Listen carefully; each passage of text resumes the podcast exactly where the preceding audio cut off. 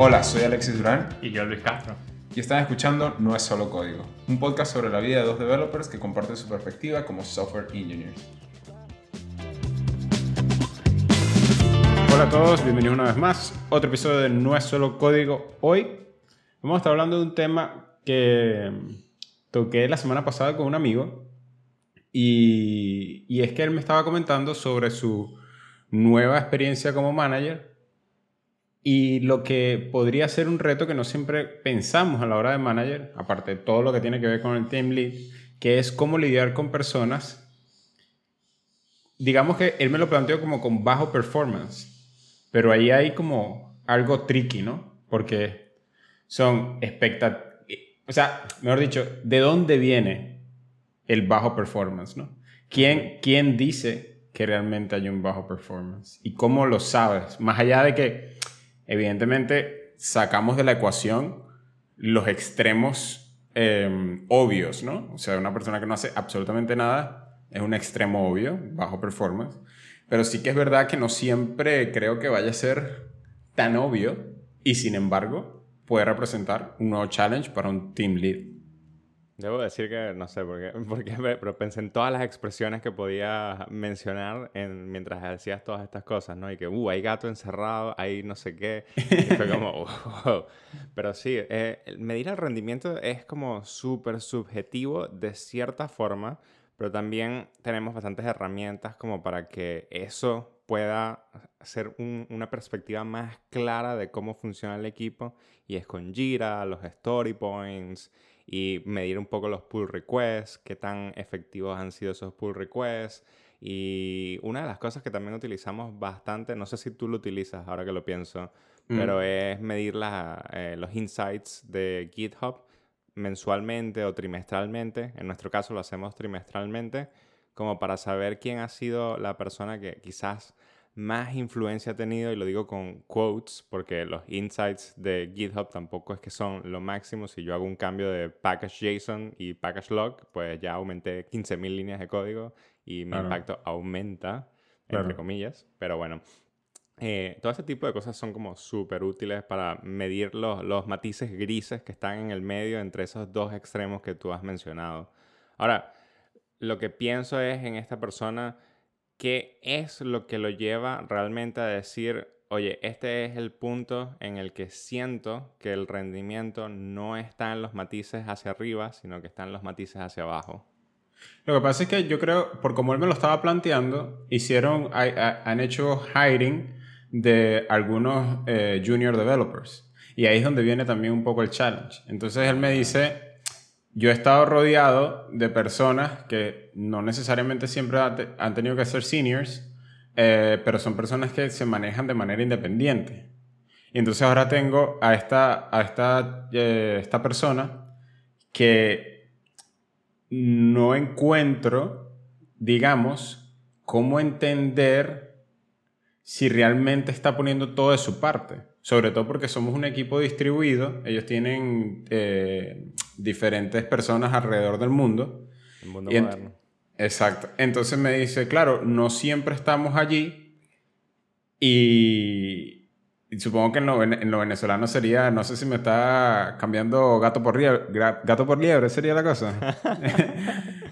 Entonces yo creo que es un poco de todo, ¿no? Un poco también de crear el vínculo de confianza, también entonces de dónde vienen tus expectativas, qué es lo que estás realmen- realmente esperando, si comunicaste eso, pero supongo que no debe ser tan fácil porque esta persona es una persona que yo considero bastante capaz dentro de, dentro de lo que está haciendo, a pesar de que es nuevo.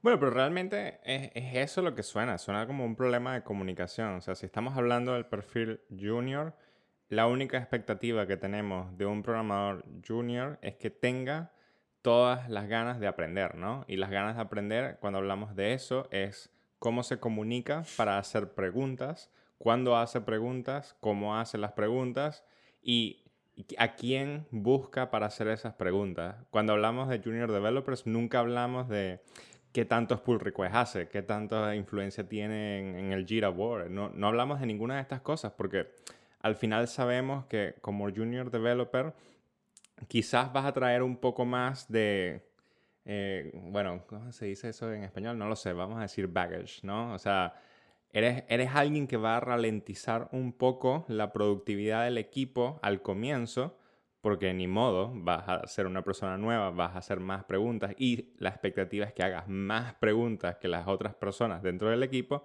pero también traes una perspectiva nueva, que es al hacer ese tipo de preguntas, usualmente los senior developers, pues que al, al ponerse un poco más lentos, encuentran cosas diferentes que no habían pensado realmente revisar o explicar o realmente ponerse a, cambiar para que sea más fácil de leer porque no tenían esa perspectiva. Entonces, mm. ahí es donde entra ese, ese punto en el que tú dices, ¿qué es lo que está esperando esta persona como manager de un junior developer? Porque suena a que la comunicación, uno, es un problema y luego suena que el nivel de expectativa de un junior developer quizás no es lo que él está esperando o ella está esperando, no sé, eh, dentro del equipo, porque la expectativa quizás está más enfocada hacia mid y senior developers. Mm, eso está bastante interesante. Y ahorita que lo dices, a mí me pasó dentro de mi equipo, recién llegó un junior y nos pasó con la documentación. Entonces es una manera bastante fácil de de, digamos, eh, ver lo que, lo que tú estás diciendo, ¿no? Porque teníamos esta documentación en que todo el mundo, entre comillas, lo daba por sentado y como lo que los leían, en su mayoría eran seniors, era probablemente ni siquiera leían o era como por encima y ya como que grasp de idea. Ahora llega este chico que es junior, que lo lee cada línea porque necesita la máxima ayuda para eh, sabes, como comenzar el proyecto y, darle caña, y se da cuenta que está sumamente confundido. Y cuando uno de los seniors se pone a leer, dice, sí, esto definitivamente no nos sirve, ¿sabes? Entonces, muy probablemente eso que tú estás diciendo suceda también a la hora de implementación, ¿no? Que es como eh, ese, ese freno un poco que te ayuda a ver un poco más el big picture, a entender qué tan sencillo es llevar esas implementaciones, esas abstracciones, esos patrones de programación que han, que han hecho dentro del proyecto y hacerle challenges. Entonces yo creo que tomando bastante lo que estás hablando, internalizando sobre cuáles son tus expectativas según el nivel del ingeniero, y en este caso estamos hablando de junior, supongo que tú como manager, en esa conversación, lo que sería fructífero es decir que como team lead a un junior, lo mejor que tú puedes hacer es darle un environment en el que entienda que gran parte de su aporte no se mide a través de código, sino a través de, expresar todas esas preguntas que él tiene, ¿no? Correcto. Y que ahí es donde realmente se va a hacer la diferencia. Ahora, ¿cómo, cómo suena esa conversación ¿Es realmente eso lo único? Evidentemente tiene que haber un step en el que este junior comience a ser un poco más de, esta persona que, que impacta o que contribuye a través del código y no solo con las preguntas hasta que llegas a un punto que son como que las dos, ¿no? Pero ¿cómo haces esa transición de un modo a otro? ¿Cómo ayudas a hacer esa transición mientras que dejas eh, espacio para que, para que esa persona se vaya desarrollando. No sé si me estoy explicando. Sí, sí te estás explicando. Yo creo que eso, o sea, es una transición natural, ¿no? O sea, si la comunicación es buena y también las personas seniors dentro de tu equipo lo hacen bien, pues normalmente la expectativa de un junior developer es que ya en, en el periodo de 3 a 6 meses ya sea lo suficientemente autosuficiente dentro del proyecto como para solo tener que hacer preguntas sobre eh, cosas extremadamente complejas. Y cuando ya hablamos de complejas, pues volvemos a esa conversación de los story points, 5, 8 puntos dentro de los tasks, ¿no? Cualquier cosa menos de 5 puntos, pues dice, ya es lo suficientemente, ya, ya tiene la confianza en el proyecto, porque no es lo suficientemente autosuficiente, ya tiene la confianza necesaria como para poder hacer target de todo este tipo de historias y que la comunicación ocurra en el pull request y no ocurra antes del pull request. Y ahí es donde está como que la diferencia. Usualmente tres meses es como el, el periodo... Bueno, hay, hay, hay dos cosas. Dijiste tres cosas de las cuales con dos creo que no discrepo un poco. Y es el tema de tiempo y el tema de puntos, ¿no? Y la otra que dijiste, dijiste algo más que, que, sí me gustó. Eh, ah, que la conversación suceda en el pull request. Entonces, va. La parte que, que discrepo un poco es que cuando hablamos de tiempo, es como demasiado subjetivo, ¿no? También depende del contexto en el que esté sucediendo el environment de trabajo en el que estás.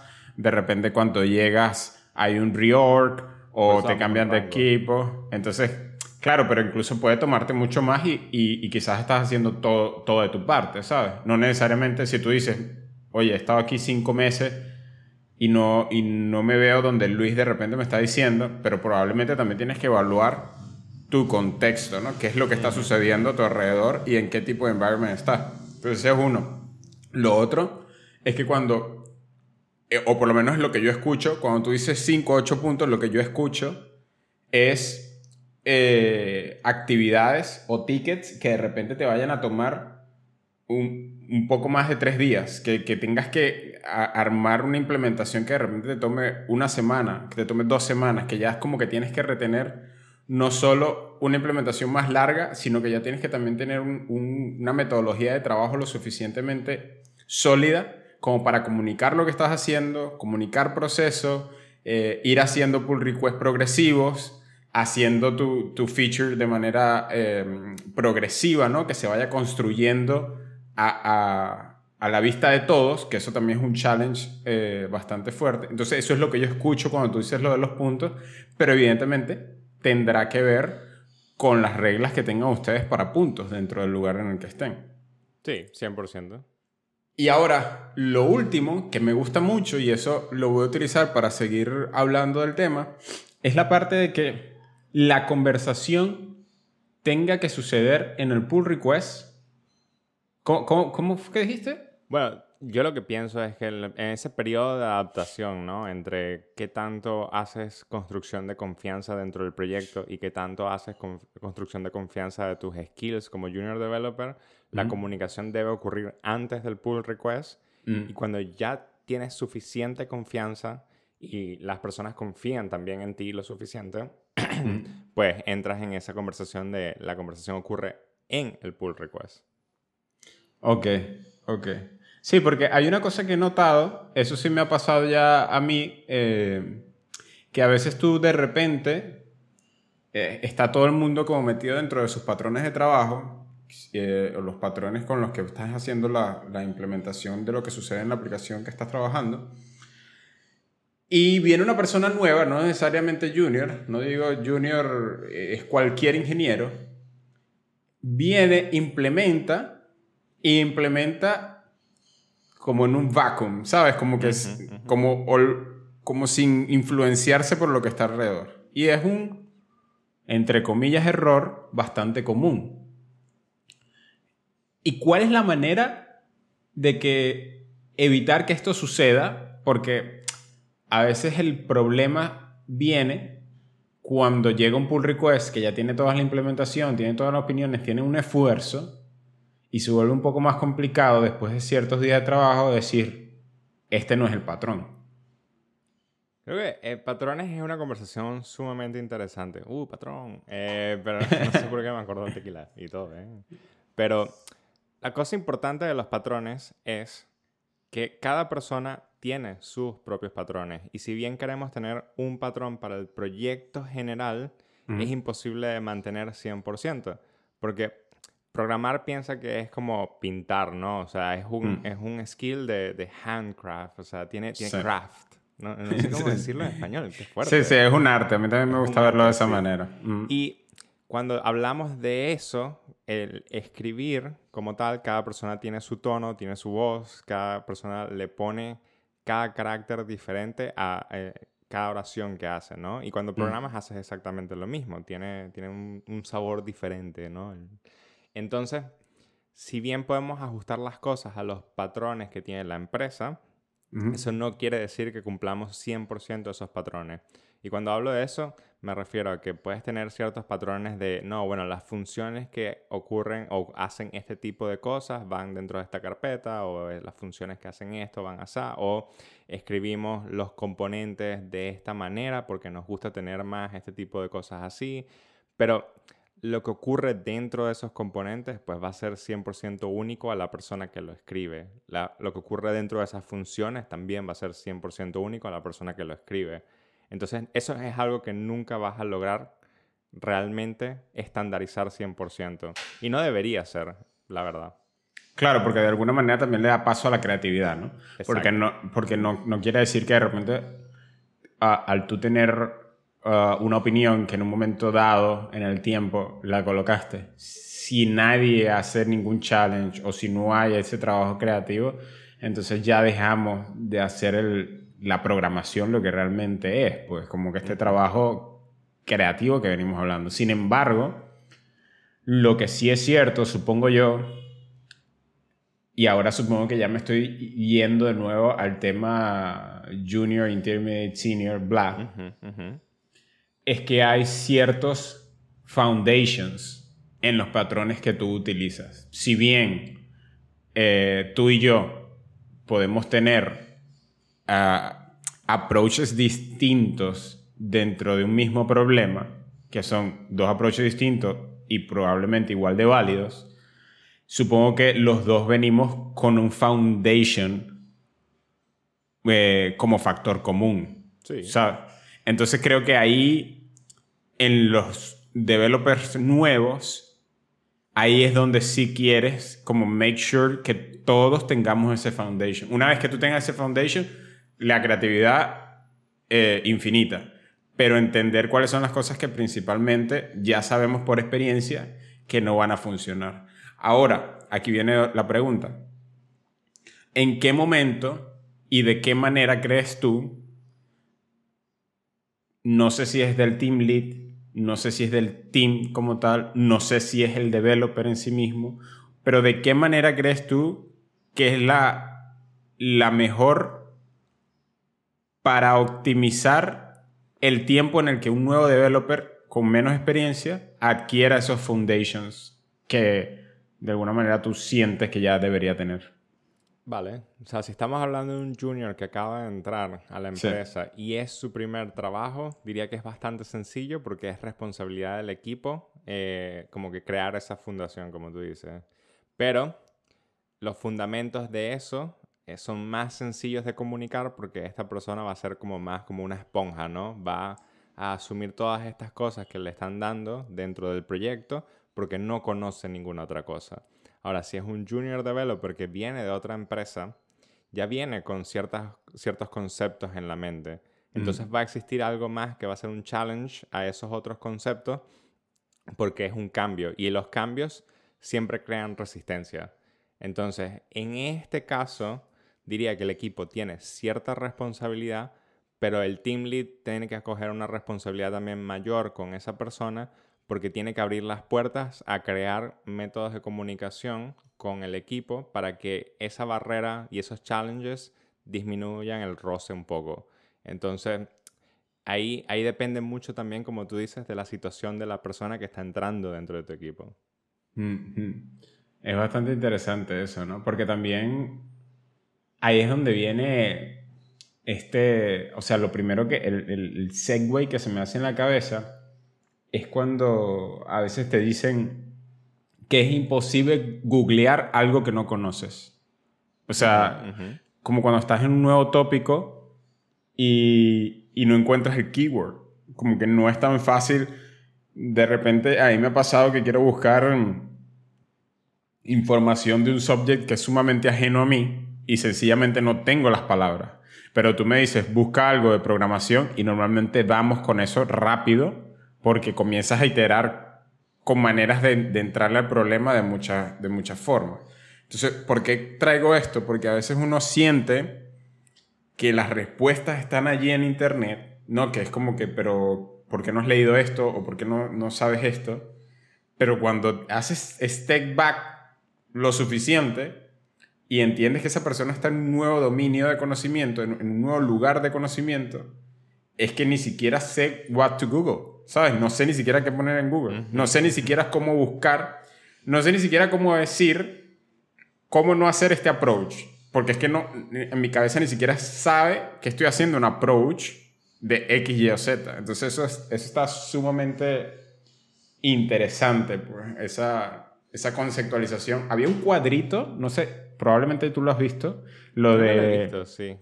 Yo, yo, lo he eh, escuchado de otra manera que también me, me causa un poco de risa ahora que lo pienso, porque me lo han comentado más como hacerte un buen programador es como hacerte un buen arqueólogo. Es el hecho de saber dónde excavar.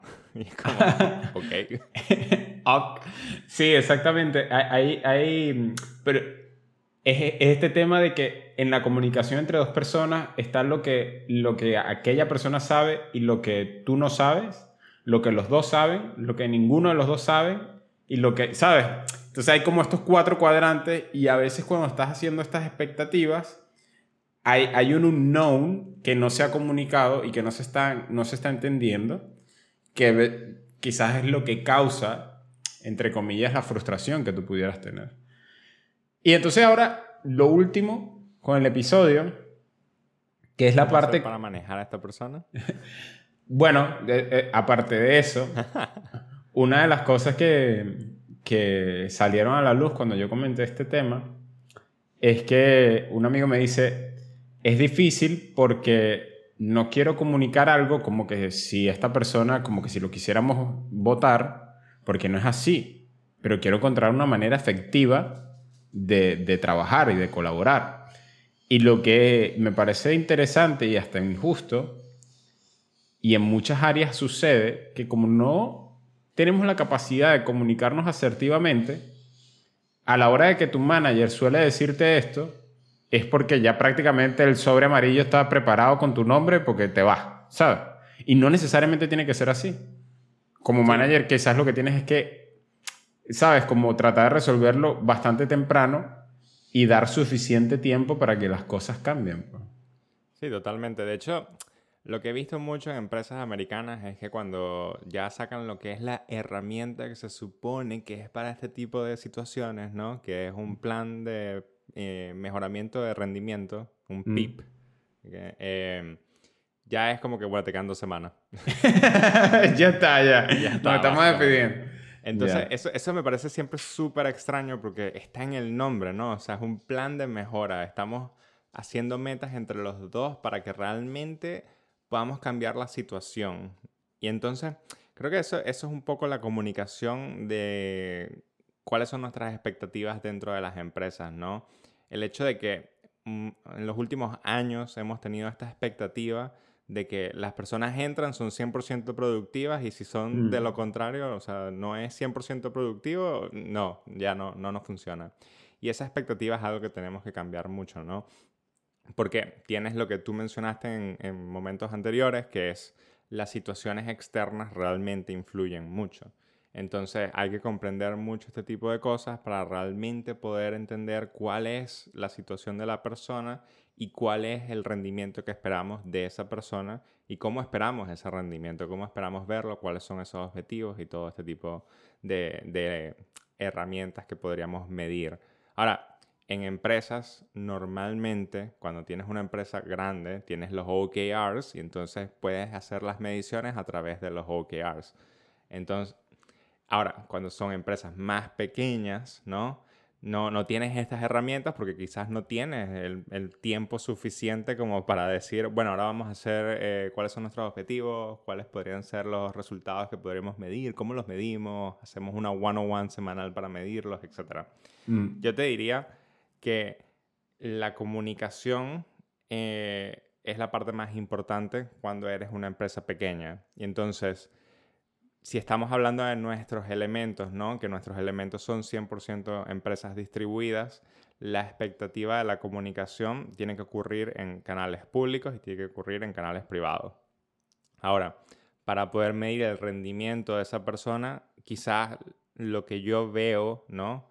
Es que yo lo empiezo a medir un poco más como cuáles son las comunicaciones que se están generando en los canales públicos de esta persona. Y cuando lo veo más hacia junior developers, volvemos un poco más a qué tipo de preguntas hace. Porque no es lo mismo comunicar, hey, tengo este pull request que acabo de terminar y me gustaría que lo vean ustedes, a, estoy haciendo esta historia, tengo ciertas dudas, me gustaría antes de seguir eh, poder conversarlo con alguien o si alguien tiene un momento o aquí mismo pongo más o menos lo que quiero hacer a ver si estoy en lo correcto.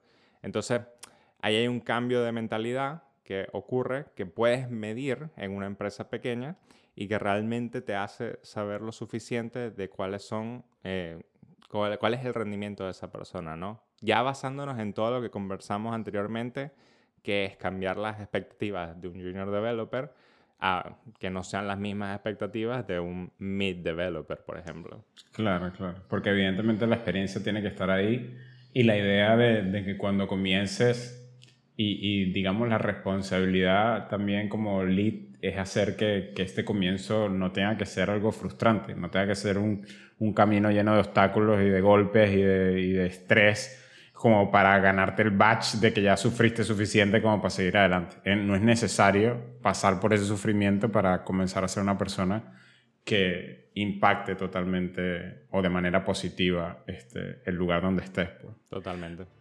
Bueno, en fin, ya saben, como todas las semanas, siempre nos pueden estar escuchando acá por su plataforma de podcast favorita, arroba no es solo código para el Twitter del podcast, arroba Castro Luis Castro, arroba Duramla Alexis Durán, y nos siguen dejando saber lo que quieren escuchar. Nos vemos.